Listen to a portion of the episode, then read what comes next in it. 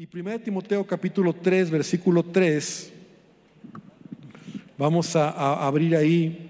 Hemos estado hablando durante varios miércoles salteados, pero cada vez que yo estoy aquí tomo eh, esta serie sobre las diferentes características que, que Pablo menciona que un líder cristiano debe tener. Es muy interesante cuando tú te pones a estudiar cada una de ellas, porque tiene que ver con tu comportamiento, tiene que ver con tu testimonio, tiene que ver con tu manera de ser. O sea, un cristiano, un creyente, un hijo de Dios, ¿verdad? A lo mejor antes de conocer a Cristo éramos un relajo, ¿no? De hecho, me viene a la mente esa escritura donde dice Pablo, ustedes antes eran eso, ¿no? Cuando habla de que éramos, estábamos en pecado y menciona una serie de pecados, dice, ustedes antes eran eso, pero ahora han sido lavados, perdonados por medio de la sangre de Cristo. Ahora nuestra vida tiene que ser diferente, nuestra manera de ser. Entonces tú estudias los requisitos que Pablo da a Timoteo, a Tito, sobre lo que un líder, un anciano debe de tener. Y a veces nosotros nos vamos con la idea de que, bueno, son los pastores los que deben de portarse así, porque a mí no me toca eso. No, al contrario, yo digo, todos somos responsables delante de Dios y un día vamos a dar cuentas. Entonces, hoy quiero leer versículo capítulo 3, versículo 3 y voy a tomar uno de ellos y dice, no dado al vino, ya hablamos acerca de ese punto, y luego el siguiente dice, no pendenciero. Entonces, voy a hablar de ese tema hoy, no pendenciero. La última vez hablamos de no iracundo, acerca del mal carácter. Si tú lo recuerdas y si no, ahí todas las enseñanzas están en YouTube, pero estudiamos cómo el mal carácter, así le llamo a alguien que es iracundo, que es enojón, ¿no? Y no, y, y no pienso en nadie en particular, cada uno de nosotros sabemos el carácter que tenemos, pero alguien que tiene mal carácter, ya estudiamos que afecta nuestras relaciones humanas, ¿verdad? Una persona con mal carácter se queda solo. Se quiebran las relaciones cuando somos gente de mal carácter, cuando somos enojones. Y Pablo no solamente se queda con hablar de alguien que es iracundo, mal carácter, que así yo le llamo, sino alguien pendenciero. Entonces tú dices, ¿quién es que esa palabra hasta suena feo, verdad? Pero tal vez muchos ya saben lo que significa. Pendenciero es alguien propenso a participar o provocar riñas o peleas. Alguien pendenciero es alguien peleonero. Repite conmigo, peleonero. Es eso, alguien que no solamente tiene mal carácter, sino que le gusta pelear. Ahora, no solo pienses en, la, en la, pelea de golpes, de, golpes, sino, sino pelear, o sea, pelear, discutir, pelear, estar enojado. ¿no? Y porque normalmente el enojo a veces va acompañado de eso. Ya, ya hablábamos la última vez que el que se enoja comete locuras, ¿no? El que se enoja cruza una línea y si tú lo has experimentado, ¿verdad? Que a veces cuando tú te enojas, tienes un mal carácter, a veces cruzas una línea donde ya cometes tonterías. Entonces, eh, eh, es un hilo muy delgado pero entre ellos es alguien que entonces golpea, es alguien que pelea, es alguien que es pendenciero. En otras palabras, alguien pendenciero es alguien que pierde el control de sus emociones, ¿no? Y cuando alguien pierde el control de sus emociones, puede perder cualquier cosa, ¿no? Y así lo noté. Cuando alguien pierde el control de sus emociones, puede perder cualquier cosa. Muchas cosas se pueden perder cuando alguien pierde el control. Santiago, y es un libro que yo no sé si tú estás haciendo tu tarea de que dejé leer Santiago muchas veces, pero Santiago capítulo 4, versículo 1 dice, Santiago, ¿de dónde vienen las guerras y los pleitos entre vosotros?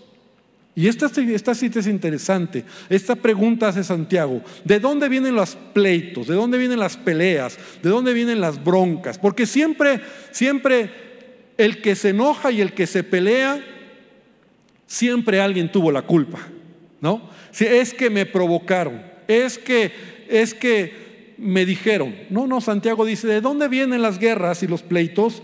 Y entonces la respuesta es, dice Santiago, ¿no es de vuestras pasiones, las cuales combaten en vuestros miembros? La realidad es que todo nace en ti.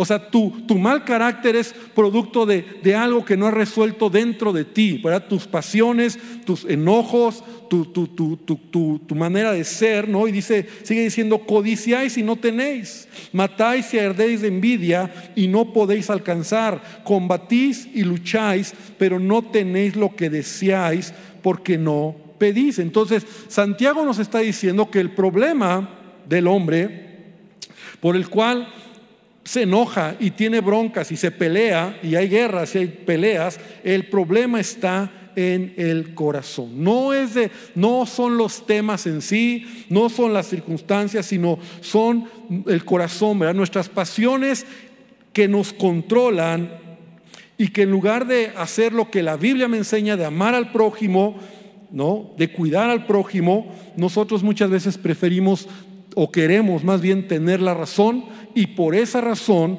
o por esa nosotros estamos peleando. Ahora, cuando dice pendenciero y cuando te digo peleas, alguien que está siempre peleando, está discutiendo, está hablando, pareciera que esto no va a pasar o no pasa en la iglesia o dentro de la iglesia. Porque tú no te imaginas a un cristiano, a veces, ¿no? A veces. Porque a veces nosotros lo idealizamos, ¿no? Es la palabra, ¿no? Y creemos que no sucede.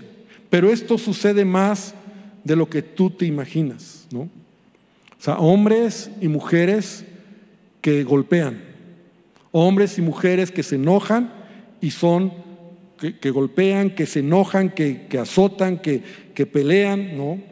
Y, existen estadísticas, ¿verdad? Como esta parte, aún como sociedad, lo hemos mal aprendido, ¿no? Porque todo esto viene a veces de familias donde nosotros crecimos, donde vimos a un padre golpeador o a una madre golpeadora, o, donde nosotros eh, aprendimos eso, porque ya te he enseñado, he compartido cómo eso tú lo aprendes. La Biblia lo dice, que tú lo aprendes y luego tú decides por tu propia mala decisión, ¿verdad?, actuar de esa manera. Pero, pero la violencia en el hogar es muy común. Y, la violencia sucede en hogares aún cristianos, ¿no? Entonces, sí es importante. Ahora, si el apóstol Pablo, el Espíritu Santo, nos está advirtiendo, ¿verdad? Que un líder, un cristiano, tiene que cuidar, entre otras cosas, no ser alguien pendenciero, no ser alguien peleonero, no, ser alguien que está todo el tiempo discutiendo, peleando, hablando, gritando es porque sucede y es porque Pablo, igual que hoy, ¿verdad? En, eh, eh, después de más de dos mil años, ¿verdad? Sigue habiendo el mismo problema. Entonces, por eso se hace necesario tener que hablar estos temas, ¿no? Y tener que, que eh, exponerlo, porque a veces en, en los hogares está ahí como algo que no se dice por pena o por, por muchas razones, ¿no? Pero pero hay violencia. La realidad es que sí hay violencias en muchos hogares, aún hogares cristianos, maltrato, malas palabras, abusos, golpes, que esto destruyen a, las familias, golpean a las familias. De hecho, en la Biblia encontramos muchos ejemplos y rápidamente por el tiempo, pero voy a, voy a mencionar algunos casos muy rápidos de hombres que, que fueron violentos en su trato, fueron violentos en su manera de actuar. Que es su naturaleza, porque como te digo, la Biblia no me oculta el que haya hombres que hayan actuado equivocadamente. Desde Génesis encontramos el primer caso es Caín, ¿no? Cuando Caín mató a su hermano menor, ¿no? Caín mató a Abel y no pudo controlar sus celos, su envidia y su enojo no lo controló, entonces en un arranque de enojo, de, envidia, de celos, mató a su hermano. ¿no? Eso está en Génesis 4, del 7 al 8. Y Dios le está advirtiendo a, a, Caín, ¿verdad? Que no lo haga. Y le dice, si bien hicieres, no serás enaltecido, y si no hicieres bien, el pecado está a la puerta. Con todo esto a ti será su deseo y tú te enseñorearás de él. Aquí lo que Dios le está diciendo a Caín, tú vas a tomar una decisión. Y la decisión que tú tomes va a traer consecuencias a tu vida. Entonces dice que Caín no hizo caso y entonces le dijo a su hermano, salgamos al campo. Y estando en el campo, Caín se levantó contra su hermano y lo mató. Y conocemos cuál fue la consecuencia que Caín tuvo que padecer a causa de esta muerte. Era un hermano o era un hombre violento, era un hombre que se fue a los golpes o seguramente discutió, se enojó y mató a su hermano menor. Recordamos también a otro hombre en la Biblia, Moisés, ¿no? También Moisés nos dice que él mató a un egipcio cuando estaba golpeando a un hebreo. Y eso está en Éxodo 2, versículo 11. 11 y 12, ¿no? Cuando, ah, cuando Moisés sale a ver cómo está, estaban los egipcios maltratando a sus hermanos hebreos, ¿verdad? Entonces él fue y mató, o sea, en, una, en un arranque de violencia, seguramente a lo mejor fue sin querer, a lo mejor fue que se le pasó la mano, simplemente la Biblia nos dice que, que mató a este hebreo, ¿no? O se desquitó, se enojó, quiso pagar ojo por ojo. No nos dice tanto la Biblia, lo que nos dice es que Moisés en un momento mató y, y y entonces parecía que nadie se iba a dar cuenta, pero eso hizo a Moisés salir huyendo de Egipto porque se habían dado cuenta. ¿no? Entonces encontramos hombres que son violentos. Y también Pedro, el apóstol Pedro, era un hombre también de mal carácter, era un hombre violento.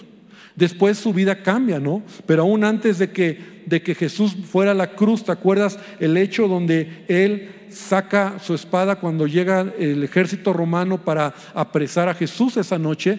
Y entonces Pedro, ¿qué hizo? Sacó su espada para matar, ¿verdad? Porque yo no creo que Pedro lo que quería era cortarle la oreja, ¿no? O sea, hubiera sido un gran tino lo que Pedro tenía. Pedro quería matar al soldado romano, solo que no la atinó.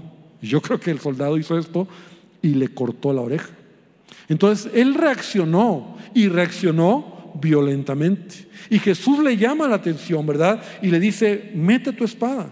¿No? ¿Por qué? Porque lo que yo voy a pasar es algo que el Padre ha querido que yo pase. Eso está en Juan 18, para los que están anotando, ¿no? Y algunos discípulos más de Jesús también tenían este temperamento fuerte, ¿no? Juan, ¿no? Y Jacobo, hermanos, eran de carácter también explosivo. De hecho, llamados, así lo dice la Biblia, eh, eran llamados hijos del trueno, ¿no? Boanerges. Esa, esa palabra significa hijos del trueno. O sea, eran explosivos. Ese era el apodo que se les había dado a estos hermanos. O sea, como chispita, como enojones, como violentos, ¿no? Entonces, eso lo dice Marcos 3:17. Dice a Jacobo, hijo de Zebedeo, y a Juan, hermano de Jacobo, a quienes apellidó Boanerges, esto es, hijos del trueno. Y ellos también eran explosivos. Y en una ocasión, en Lucas 9, 54, dice que en una ocasión Jacobo y Juan, viendo una circunstancia, dice que le dijeron al Señor, ¿quieres que mandemos que descienda fuego del cielo como hizo Elías y los consuma? O sea, ve el carácter que tenían. O sea, eran explosivos, ¿no? Y entonces volviéndose él, Jesús lo reprendió diciendo, ustedes no saben de qué espíritu son. Ahora, lo interesante de estos, y podría seguir con más ejemplos, pero lo interesante de esto es que al menos los que hemos mencionado, excepto Caín, todos fueron transformados por Dios. ¿Cuánto dicen amén? Entonces, encontramos hombres que, fueron no solamente de mal carácter, sino que eran por naturaleza peleoneros, ¿no? Por naturaleza eh, eran de armas tomar. A lo mejor lo aprendieron, como te digo, eso se aprende, tú lo ves en casa, o de niño fuiste alguien que te golpearon, que tuviste que defenderte. Entonces tú ya lo traes, ¿no? Eres, eres no solo de mal carácter, sino eres alguien peleonero. Y nosotros encontramos que en la Biblia esto es algo que tenemos que corregir. Esto es algo que tenemos que cambiar. O sea, tú no te puedes quedar con la idea de decir, bueno, pues pastor, pues si Pedro era así, pues yo también, ¿no?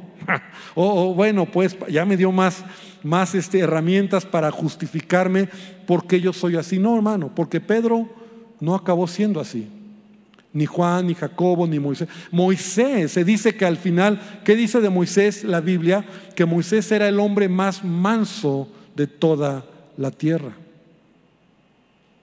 Una vez de que pasó todo su proceso, 40 años en el desierto, y Dios lo regresa para sacar a su pueblo de Egipto y, y todo el proceso, y al final de sus días se menciona de Moisés como el hombre más manso. Entonces, no te quedes con la idea de que, de que, bueno, pues si ellos fueron, yo también. No, de hecho, la Biblia nos enseña que nosotros debemos de corregir esto. Pablo lo dice en varios momentos. Y ven conmigo a Tito capítulo 3 y vamos a detenernos ahí para ver algunos puntos importantes. Abre tu Biblia en Tito capítulo 3 en el versículo número 1. Está ahí después de Timoteo.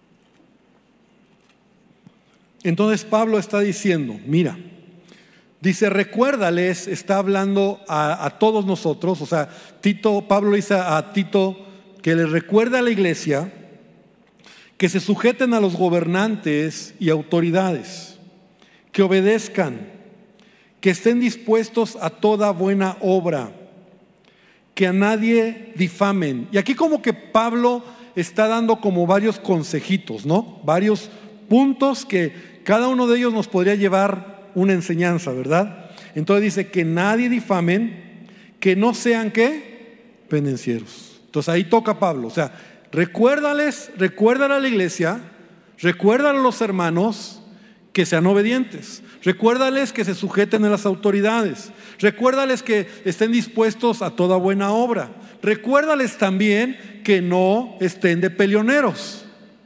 Sigue diciendo, sino que sean qué? Amables.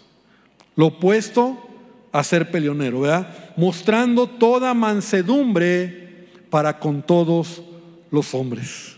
Entonces, si tenías alguna duda de que esta, este mal carácter y estas acciones se justifican, no es así. Pablo nos está diciendo, no, o sea, no seas peleonero, sino amable, mostrando toda mansedumbre para con todos los hombres, porque nosotros también éramos en otro tiempo, en otro tiempo, repite conmigo, en otro tiempo.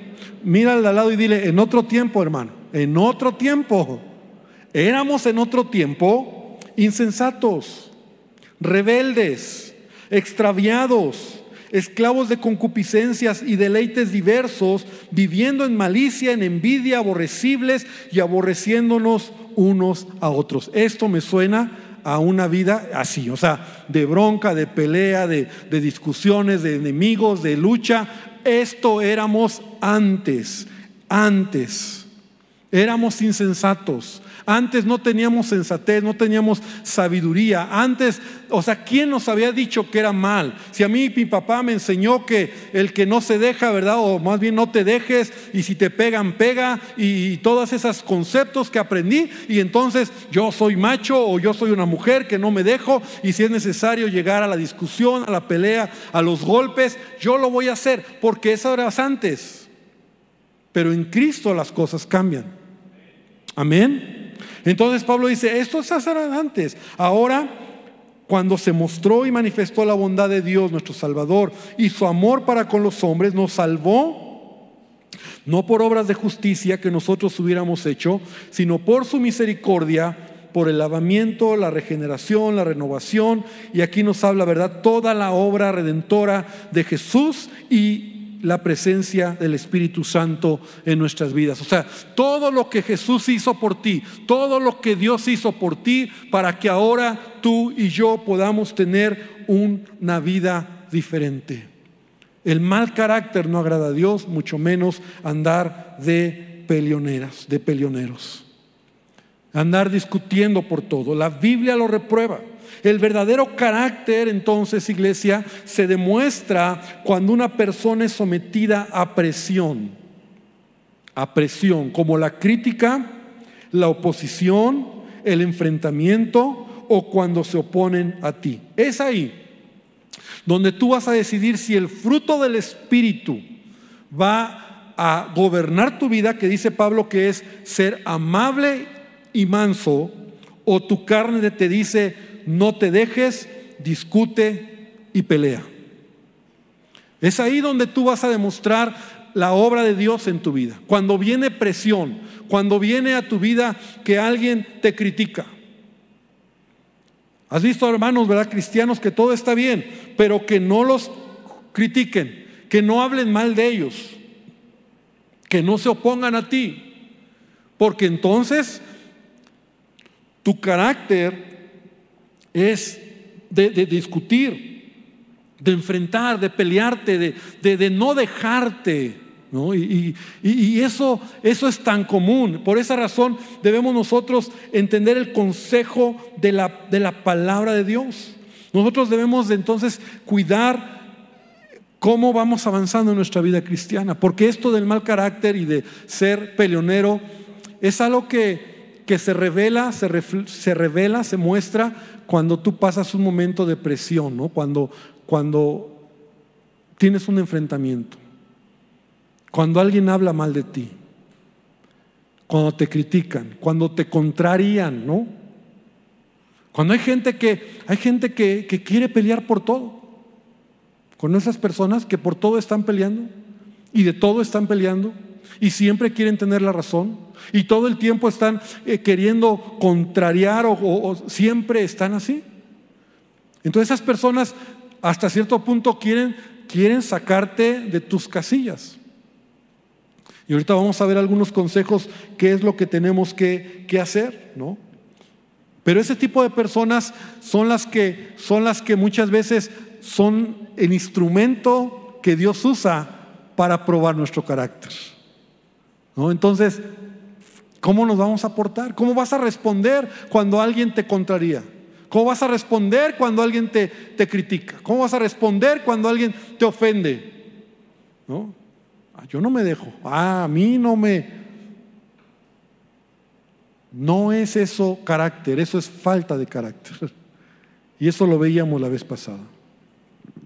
Entonces, iglesia, el apóstol Pablo nos está diciendo, no solamente aquí en Timoteo, en Tito, perdón, capítulo 3, que nosotros debemos de dejar de ser peleoneros, sino debemos de ser amables, mostrando mansedumbre con todos los hombres. Y brevemente entonces te quiero comentar algunos puntos, ¿verdad? Porque las características de un hombre, de una mujer pendenciero, pelionero, son varias.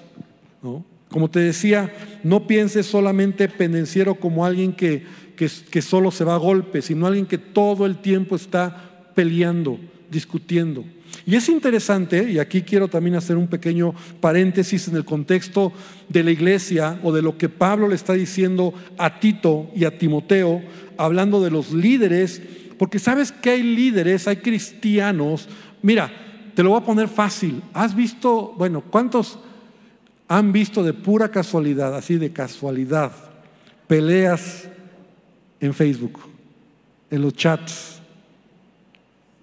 Están ahí bronqueando por un concepto, alguien dice una cosa y alguien, alguien escribe y empieza a pelearse. Y el otro le contesta y, ahí están con tus, con tus deditos peleándose y peleándose por doctrina, peleándose por puntos de vista, peleándose por, por tal persona, defendiendo a tal persona y el otro ya ni lo conoces, pero se está, ¿te das cuenta cuánta pelea, cuánta ¿Cuánta discusión hay a veces en temas, en, un meme o en, una, en, un pensamiento o en un líder o en una doctrina o, en algo, algo que tú ves en Facebook o en, en esta otra Instagram o en todas estas redes, algo que tú ves o en Twitter, todo esto, ¿verdad?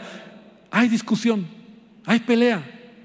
Y hay una cadena, ¿no? Y, cientos de comentarios se están peleando, ¿no? Y de repente no falta el pastor, ¿no? El pastor que escribe ahí cualquier cosa para, para meter bronca, ¿no? Entonces, no, no sé, un pensamiento, el religioso, este, eh, solamente critica a los demás. Y no falta que y usted es el primero que critica. Y el otro, pues tú quién eres, serás muy cristiano. Pues soy mejor que tú. Y ahí empiezan las discusiones. Así es. Es gente peleonera, es gente pendenciera. O sea, así somos.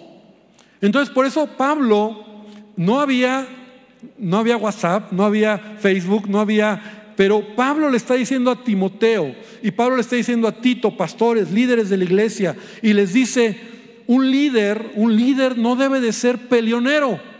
O sea, a golpes, bueno, eso ni se diga, no debe de ser, sino más bien también se refiere a andar discutiendo, andar peleando. Hermanos, Dios no nos ha llamado a andar discutiendo la doctrina y peleando y discutiendo y quién tiene la razón. Y, o sea, no somos llamados a eso.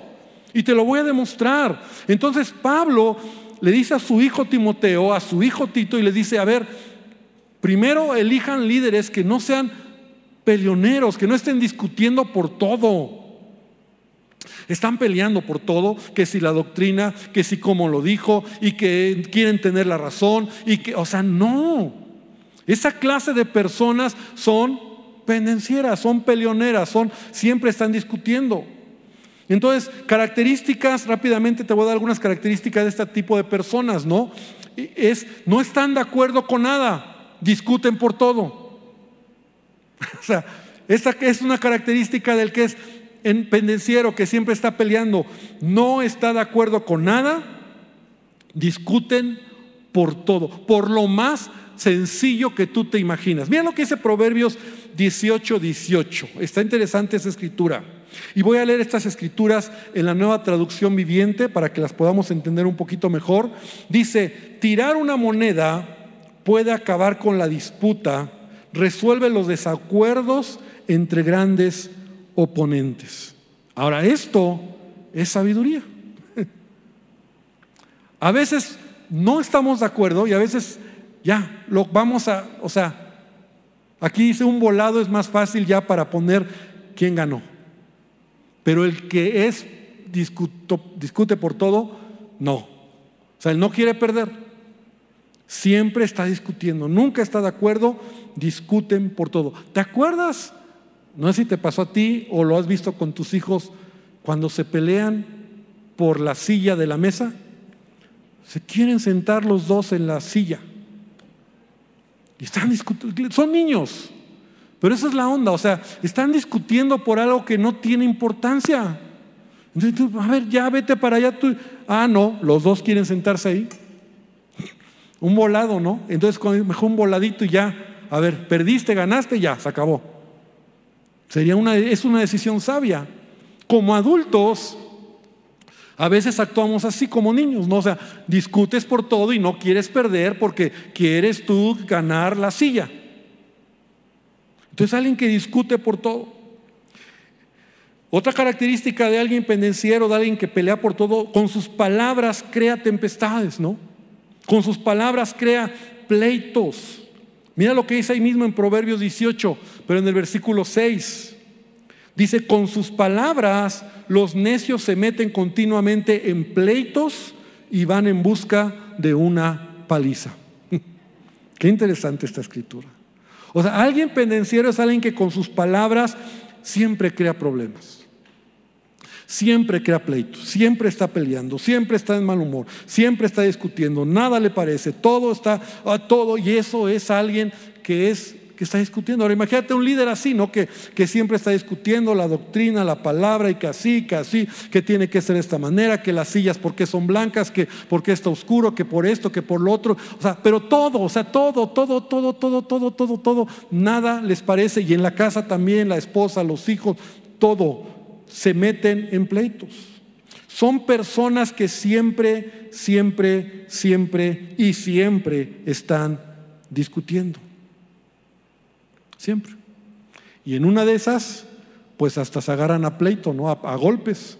¿Por qué? Porque, porque tú sabes que la blanda respuesta ante una discusión quita el enojo, quita la ira, pero la palabra áspera hace subir el enojo. Entonces, cuando alguien está siempre peleando, discutiendo, enojado, diciendo, pues tarde o temprano va a haber golpes también, pero siempre están peleando. Son personas que siempre están discutiendo. Y mira, ven conmigo esta escritura, Proverbios 19:13. Dice, el hijo necio es una calamidad para su padre.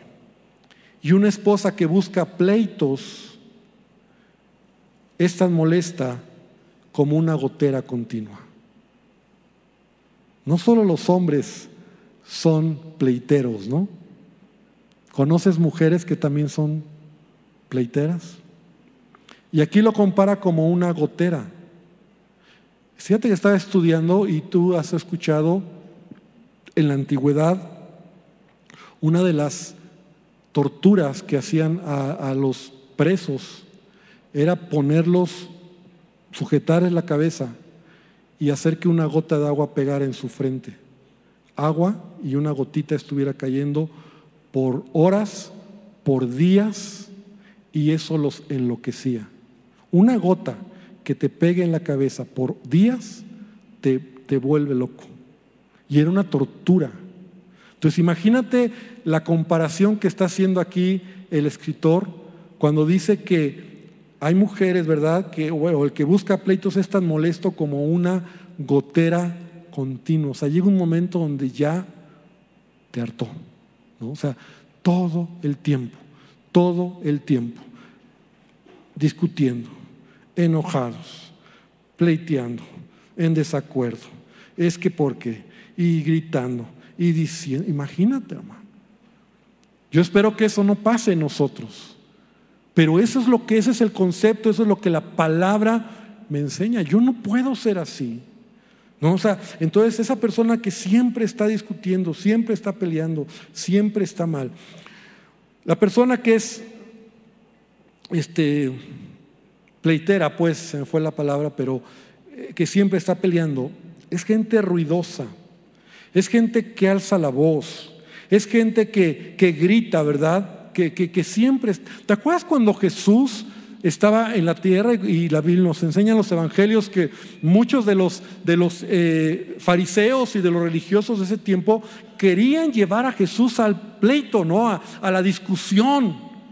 Y, yo me imagino que eran hombres en su temperamento de, de discutir. De, fíjate que es interesante ahora que estuvimos en Israel. Yo no sé por qué ahora fue, y yo le decía a mi esposa, ahora que cada, cada año que vamos yo siempre veo algo muy particular, aprendo algo, pero ahora yo vi algo muy particular en, el pueblo judío, pues en Israel, que son, son pleiteros. O sea, aparte de que el idioma, el, hebreo, es muy fuerte, ¿no? Su, idioma es muy fuerte y cada vez que hablan este, parece que están peleando.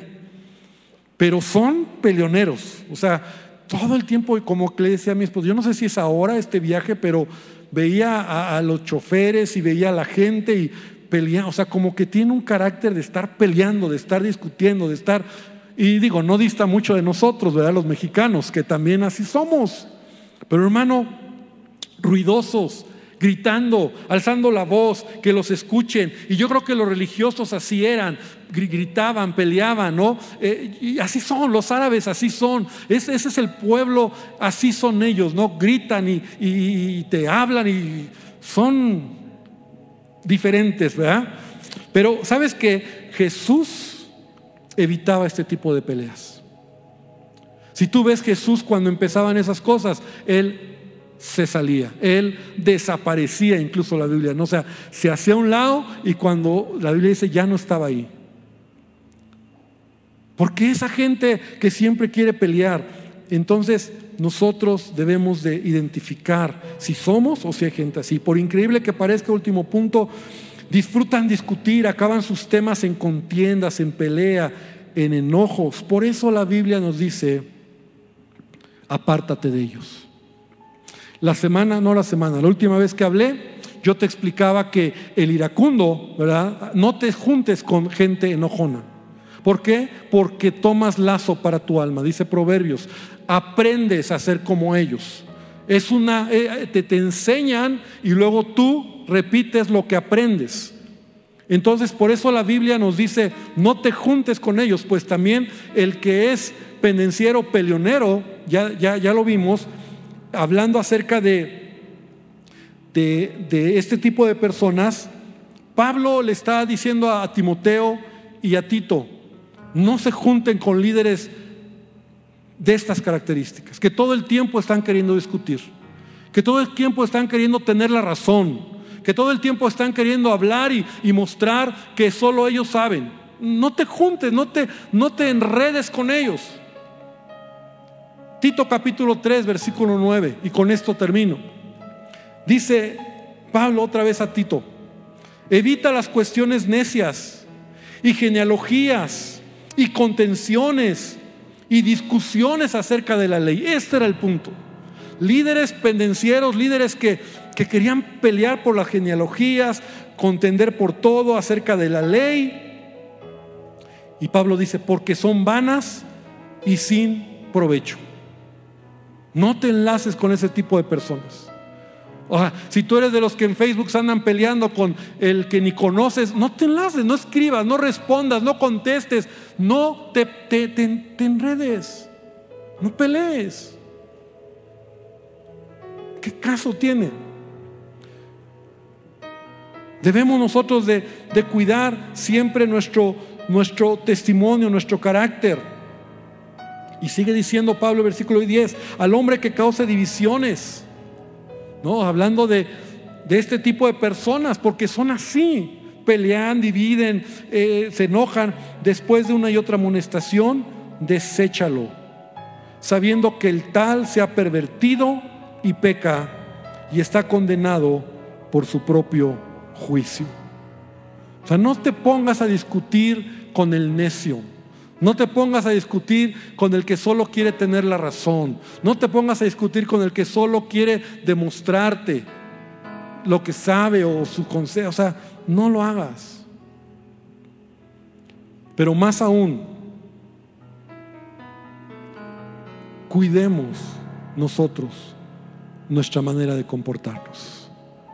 Si tú eres alguien que reconoce que tiene esta debilidad en tu vida, debemos de venir a la palabra y que la revelación de la palabra alumbre nuestro entendimiento y podamos venir a Dios y decirle, Señor, cambia mi vida, perdóname. Señor, reconozco que te necesito. En esta área de mal carácter, de estar peleando por todo, perdóname. Y cámbiame. Y cámbiame y, y ayúdame a ser diferente. Y yo quiero invitarte a que cierres tus ojos. Vamos a terminar ya aquí. Cierra tus ojos. Y vamos a decirle a Dios, Señor, esta noche cambia nuestras vidas. Señor, te pedimos que tú trabajes en nuestros corazones. Todos tenemos esta inclinación, porque de dónde vienen las peleas, de dónde vienen las guerras, de nuestras pasiones, de nuestro corazón, de nuestra naturaleza pecaminosa. Pero también hemos aprendido, Señor, en otros momentos que la obra de tu Espíritu Santo, el cambio de corazón, hace que sea un cambio de vida. Y ayúdanos, Señor, a no ser gente o cristianos que andamos peleando. De hecho, tu palabra nos dice que más bien seamos amables, mansos. Y Jesús lo dijo de esta manera, iglesia. Jesús dice que nosotros debemos de ser pacificadores. Bienaventurados los pacificadores. ¿Sabes qué es lo opuesto a alguien que busca pelea? Un pacificador es alguien que busca la paz, que busca la reconciliación, alguien que evita la bronca, alguien que evita el, el enfrentamiento alguien que puede estar en paz y busca la paz. Así que esta noche, querida iglesia, digámosle al Señor que Él cambie nuestros corazones, que Él sea el que obre nuestras vidas y que esta palabra tenga sentido en cada una de las cosas que cada uno sabemos y cada uno conocemos en donde somos débiles. Y esta palabra, amada iglesia, no es para condenarnos, sino para animarnos a caminar y ser diferentes. Porque Dios quiere y Dios espera que el fruto del Espíritu se desarrolle en tu vida. Y uno de los frutos del Espíritu es precisamente el ser misericordiosos, amorosos, perdonar. Señor, te pido que tú nos ayudes, que tú nos bendigas y que esta palabra traiga a nuestros corazones ese fruto, Señor, que es la obra tuya en nuestras vidas.